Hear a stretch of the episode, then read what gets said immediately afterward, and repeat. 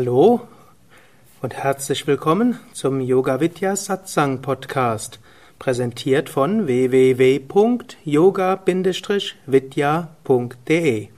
Mein Name ist Sukadev und dies ist ein Mitschnitt aus einem Vortrag, den ich gehalten habe während eines spirituellen Retreats im Yoga Vidya Ashram Bad Meinberg. Krishna sagt in der Bhagavad Gita, unter tausend Menschen strebt vielleicht einer nach Vollendung. Selbst unter denen, die ernsthaft streben, kennen nur wenige mich wirklich. Man muss sich dessen bewusst sein, ernsthafter spiritueller Aspirant zu sein, ist schon etwas Besonderes, ist nicht so häufig. Es gibt viele Menschen, die Hatha Yoga praktizieren. Es gibt viele Menschen, die Mitglied in einer Kirche sind. Es gibt viele Fans von Dalai Lama. Aber wenige streben ernsthaft. Und ich vermute, ihr strebt alle ernsthaft. Also ist dort sich durchaus auch immer wieder bewusst zu machen. Swami Shivananda schreibt das in seinem Buch Sadhana. Hm, als spiritueller Aspirant ist man eine besondere Kategorie von Menschen. Und dessen muss man sich bewusst sein, dass da, dass man, dass manchmal andere, man anders mit sich umgehen sollte und in seinem Leben umgehen sollte, als wenn man kein Aspirant wäre. Und dass auch die, die kein Aspirant sind, einen nicht unbedingt verstehen. Shankaracharya sagt im Beginn seines, ich meine, wichtigen, wichtigsten Werkes, hm, ich meine das, hm, Viveka Chudamani, hm, so hat auch der Same Vishnu gesagt, das war sein Hauptwerk. Es gibt andere, die es nennen mehr Tattva Bodha, Atma Bodha oder seine Kommentare zu Bhagavad Gita, Upanishaden, Brahma Sutra. Aber in dem Werk Vivekachudamani beginnt er, drei Dinge sind wertvoll in dieser Welt. Manushyatam, Mumukshutam, Mukshutvam, Mahapurusha Samshrayaha. Wer jemals bei Sri Kartikeyan Seminar mitgemacht hat, er hat jedes Mal hat er über diese drei gesprochen. Ich glaube nicht, dass ich ein Seminar bei ihm hatte, wo er nicht diese drei genannt hatte. Es rückt, immer, rückt alles in Perspektive. Manushyatam heißt menschenwürdiges Dasein.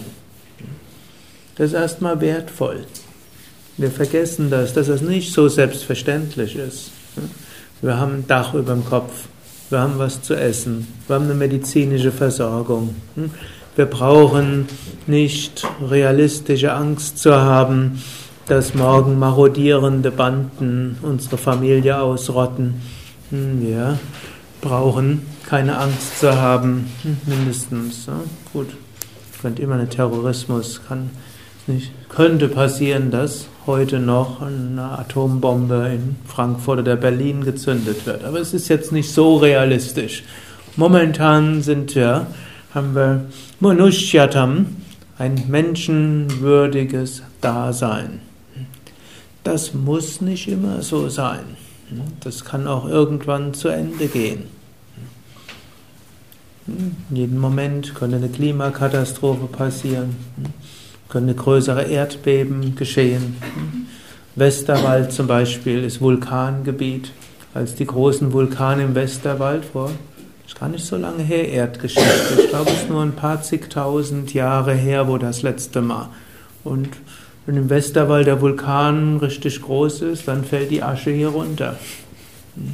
Also, wen interessiert der Westerwald, wenn man in Bad Meinberg sind oder in Berlin oder Hamburg? Sturmflut kann auch passieren. Kann auch Hamburg von einem Tsunami überrollt werden. Denkbar ist all das. Und natürlich, die Wirtschaft kann auch jederzeit zusammenbrechen. Letztes Jahr scheint das ja noch irgendwie verhindert worden zu sein. Aber es gab einige Wirtschaftsprofessoren, die haben realistische Szenarien gemacht, wieder so eine Kettenreaktion gewesen wäre, wenn die Regierungen nicht so mindestens im Notfall zügig gehandelt hätten, wie sie es gemacht haben. Also will nur sagen, dieses Manushyatam ist schon mal wertvoll. Da gilt es dankbar zu sein und dann natürlich auch zu nutzen für etwas Positives. Das zweite ist Mumukshutvam. Mumukshutvam heißt Wunsch nach Befreiung, Wunsch nach Vollendung, Wunsch nach Gotteserfahrung, Wunsch nach Transzendenz oder auch Wunsch aus diesem, obgleich es menschenwürdig ist, letztlich aus diesem begrenzten und immer wieder leidvollen Dasein herauszukommen. Selbst Manushyatam ist behaftet mit Schmerzen, ist behaftet mit Krankheiten, ist behaftet mit Konflikten, ist behaftet mit hm, vorübergehendem. Hm. Es muss etwas Großartiges werden, wo wir hinkommen können, was wir verwirklichen können. Und diesen Wunsch danach, hm, aus diesem normalen, begrenzten Dasein rauszukommen, hm, das ist etwas Wertvolles, sagt Shankaracharya, sagt Krishna, sagen, sagt Jesus in, dem, in den Evangelien. Jesus macht sogar, Jesus ist ja in vielerlei Hinsicht viel radikaler dort gewesen. Also wenn er seine Jünger geholt hat an irgendeiner Stelle, sagt er, folgt mir nach. Und dann sagt er, meine, mein Vater ist gerade gestorben, lass mich warten, bis er beerdigt ist. Wie war die Antwort von Jesus? Lass die Toten die Toten beerdigen und komm. Hm, hätte Swami Vishnu nie gemacht, so geredet, aber er war ja auch nicht Jesus. Ne? Gut, und wir müssen auch nicht so radikal sein. Und wer weiß, vielleicht hat er es auch gar nicht so gesagt. Und hm, eigentlich ansonsten vielerlei Hinsicht war er mitfühlend gewesen. Aber vielleicht war es auch so gewesen. Also, Mumukshutvam, Wunsch nach Befreiung, die sollte intensiv sein. Und das letzte ist dann Mahapurusha Samshrayaha. Und das heißt die liebevolle Fürsorge durch einen verwirklichten Meister. Diese Mahapurusha Samshrayaha kann man auf verschiedene Weisen interpretieren. Man könnte es interpretieren, man hat neben sich einen selbstverwirklichten Meister stehen. Gut, hm? da, die gibt es nicht viele, das gibt es äußerst selten. Aber hm, die meisten Meister und auch Sri Kartikeyan hat es so interpretiert, hm? Man ist Mahapurusha Samshraya ist nicht nur physisch, dass da irgend so ein physischer Körper durch die Gegend geht, der neben einem sitzt, hockt und so weiter, und in dem eine Seele wohnt, die Brahman verwirklicht hat, sondern letztlich auch Zugang zu spirituellen Lehren tatsächlich zu haben. Zugang zu spirituellen Lehren, die man dann auch praktizieren kann, ist heute so selbstverständlich. Aber angenommen, ihr hättet vor 60 Jahren Yoga üben wollen, da hätte so viel, gut, Manushyatam wäre vor 60, doch vor 60 Jahren wäre das vielleicht gerade noch so gegangen, vor 70 Jahren wäre es schon schwierig gewesen. Ich gerade mal rechnen, ja, 70 Jahre hm, wäre es schon schwierig genug gewesen. Nur wenige Teile der Welt und nicht die hier. Und dann, wenn man Mumukshutva gehabt hätte, wo hätte man die Lehren gefunden? Wäre etwas schwieriger gewesen. Yoga lehren schon schwierig genug, selbst in Indien war es schwierig genug. Da diese Renaissance des Yoga, gut, sie hat im Ende des 19. Jahrhunderts begonnen, nachdem ja Yoga durch jahrhundertelange Fremdherrschaft, durch die Moguls und vorher die Sultanat, Sultane von Delhi und andere und dann durch die englische Fremdherrschaft, da ist ja authentische Yoga-Spiritualität, nicht einfach die die veräußerte hm, Rituale, sondern echte Spiritualität ist ziemlich in den Hintergrund gedrängt gewesen. Ende des 19. Jahrhunderts begann die Renaissance, aber ich habe hab von jemandem die Autobiografie gelesen, einem Meister, der erzählt hat, er hatte irgendwie Kundalini-Yoga, Kundalini-Erweckung. Er war in Indien und hat keinen Meister gefunden, der ihm erzählen hätte können, was es ist und dem geholfen hätte, dem hätte helfen können in Indien. Da gab es zu dem Zeitpunkt Meister, aber die waren nicht erreichbar. Und es gab keine Bücher, es gab niemanden, der was wusste. Es gab niemanden, der etwas hätte wissen können, um ihm dort hm, zu sagen, geh doch mal zu dem und dem hin. Wir haben eine außergewöhnliche Zeit, dass wir diese Lehren der großen Meister haben und dass wir diese praktizieren können. Und wenn wir einen solchen Zugang haben, dann ist das äußerst wertvoll. Das sollte man wissen und man sollte es dann auch umsetzen. Same Vishnu hatte, war ja auch sehr engagiert in der Friedensbewegung, sei es im Sinne von Friedensdemonstrationen, Kopfstand vor dem, für den Weltfrieden in den, so vor den Parlamentsgebäuden der wichtigsten Hauptstädte, auch in Städten, die keine Hauptstädte waren. Ich war mal in München auch dabei, aber vor dem Kapitol in Washington, vor, vor dem, wie heißt das in Paris? Wo der Präsident ist. Champs-Élysées, hm? vor Buckingham Palace und Downing Hill 11, 11 oder so. Downing Street 11? Nummer 10, Downing, Downing Street Nummer 10. Und auch vor dem Kreml in Moskau, das war schon etwas kritischer, vor dem Parlamentsgebäude in Tel Aviv und in den besetzten Gebieten in Kairo. Also schon durchaus und dann noch mehr. Friedensflüge von Israel nach Ägypten, bevor die in Frieden miteinander gewesen sind, von Indien nach Bangladesch zur Zeit des Ingo-Pakistanischen Krieges, von Westberlin nach Ostberlin, mit dem Schauspieler Peter Sellers, der auch sein Schüler war, durch die No-Geo-Areas, durch Belfast gegangen.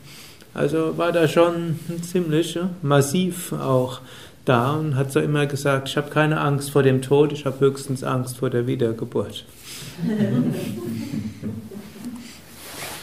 und er hat dann auch vieles gemacht und letztlich die ganze Konzept der Yoga-Lehrerausbildung, das freigebige Geben von Yoga-Lehren und viele Menschen zum Ausbilder zu machen, damit Yoga weitergeht, hat er auch gemacht als Teil seiner Friedensmission um immer mehr Menschen dazu zu bringen, Friedensgedanken in die Welt zu schicken, ihren Schwingungszustand zu erhöhen und tolerante, mitfühlende Spiritualität zu leben, um ein Kraftfeld der Erde zu schaffen, damit das neue Zeitalter, das entstehen kann, ein friedvolles und ein gutes, mitfühlendes sein kann. Und er hat da auch sehr dran geglaubt, dass diese dass heutzutage spirituelle Praktiken zu machen, ist nicht nur für einen selbst, sondern ist so wichtig für das Energiefeld der Erde. Wenn, man Kapalabhati übt, macht man das nicht nur für sich. Man erhebt den Schwingungszustand, man dehnt die Bewusstheit aus, hat Kraft und dann sollte man am Ende ein paar Friedensgebete, Gedanken, Wünsche ausschicken. Das ist jetzt noch umso mehr, wo wir eine Zeit haben, wo entweder die Welt abkippen kann in Materialismus, Klimakatastrophe, nuklearer Terrorismus und Kampf der Kulturen oder wo Wohlstand für alle möglich sein wird. Und das muss gar nicht so lange in der Zukunft liegen. In China werden inzwischen die Arbeitskräfte knapp. Das heißt, in den nächsten zehn Jahren werden dort die Löhne steigen. Und dann werden in Indien die Arbeitskräfte knapper, die Geburtenrate sinkt. Bleibt nur noch Afrika als Reservoir für Billigarbeitskräfte. Das heißt, große Chancen, dass in zehn Jahren in Afrika Hungersnöte verschwinden.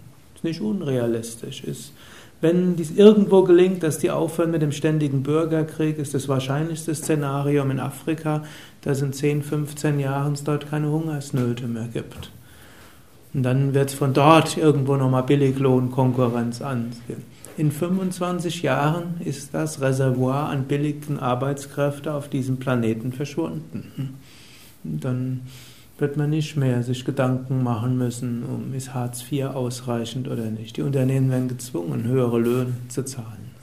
Also es ist denkbar, es ist möglich, dass in 30 Jahren irgendwas, wenn man die, die ökologischen Probleme lösen kann, wenn es verhindert werden kann, dass ein nuklearer Terrorismus beginnt, wenn es nicht in Bürgerkrieg und Intoleranz kommt, wenn nicht ein neuer religiöser Fanatismus überhand nimmt, sind viele Wenns. Und damit all diese Wenns nicht eintreten,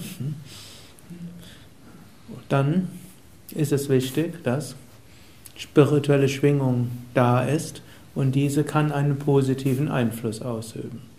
Swami Vishnu hat aber darüber hinaus auch gesagt, jetzt habt ihr Manushyatama Mukshutvam Mahapurusha Samshraya im Sinne von spirituelles System, einer authentischen Tradition, in dem ihr üben könnt. Jetzt habt ihr alles drei. Daher nutzt es, um spirituell zu praktizieren. Und wir machen außerdem alles, damit es die Welt ein friedvoller Planet bleibt. Aber falls das nicht dauerhaft ist, falls doch ökologische Katastrophe kommt, nuklearer Terrorismus oder in irgendein Staats irgendein Menschheitsverführer eine Atombombe wirft oder aus Versehen hm, irgendwie die nuklearen Sicherungen hm, rausgehen. Irgendwo habe ich mal gelesen, und das ist nicht ganz unumstritten, ob es stimmt, aber da scheint irgendwann, scheint in Russland dort mal in irgendeiner Atomstation ein Alarm gewesen zu sein, dass, in, dass mehrere Atomkörper Sprengkörper nach Russland losgegangen sind. Und dort ist ein Automatismus gewesen, dass jetzt ohne weiteres Eingreifen mehrere Atomsprengköpfe nach Amerika losgehen sollten. Und zwar zu wenig Zeit und dann gab es einen, einen Wächter und der hat auf eigene Kappe genommen, diesen Automatismus zu stoppen. Vorschriftswidrig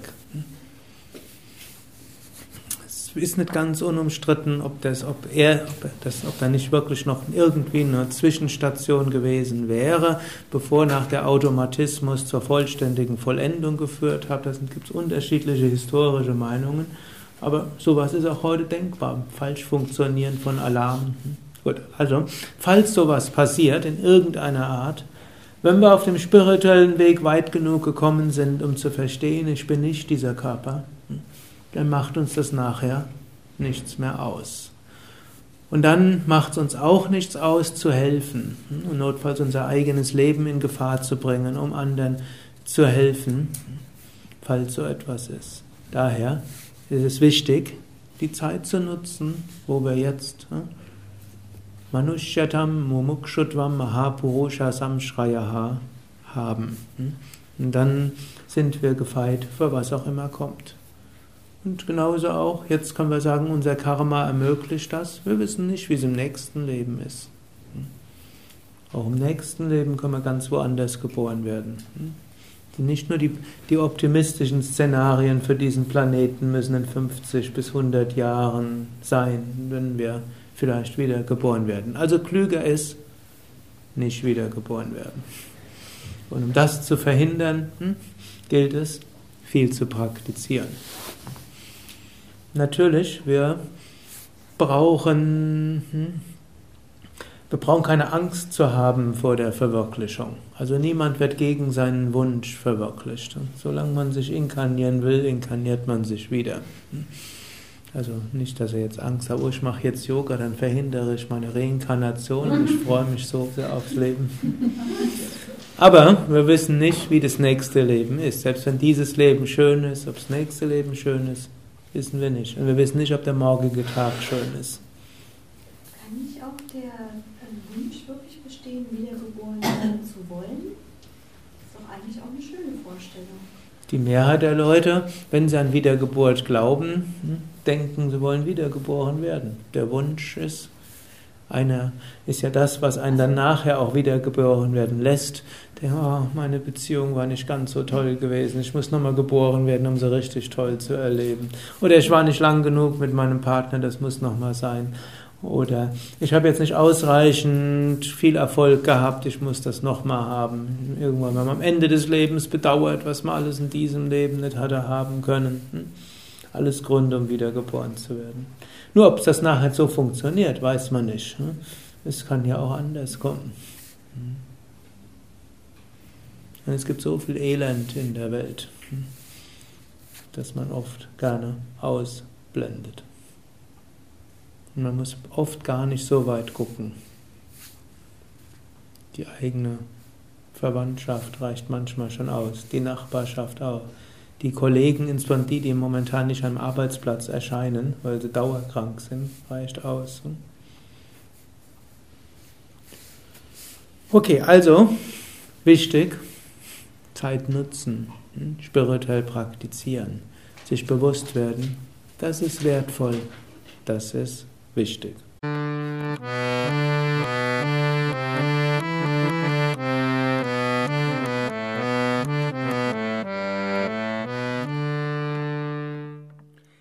Das war die aktuelle Ausgabe des Yoga Vidya Satsang Podcasts. Mehr Informationen über Yoga, über Meditation und den spirituellen Weg unter www.yoga-vidya.de. Ich freue mich auf Feedback, auf Kommentare, auf Bewertungen in iTunes, Podster oder wo auch immer du diesen Podcast beziehst. Alles Gute, bis zum nächsten Mal.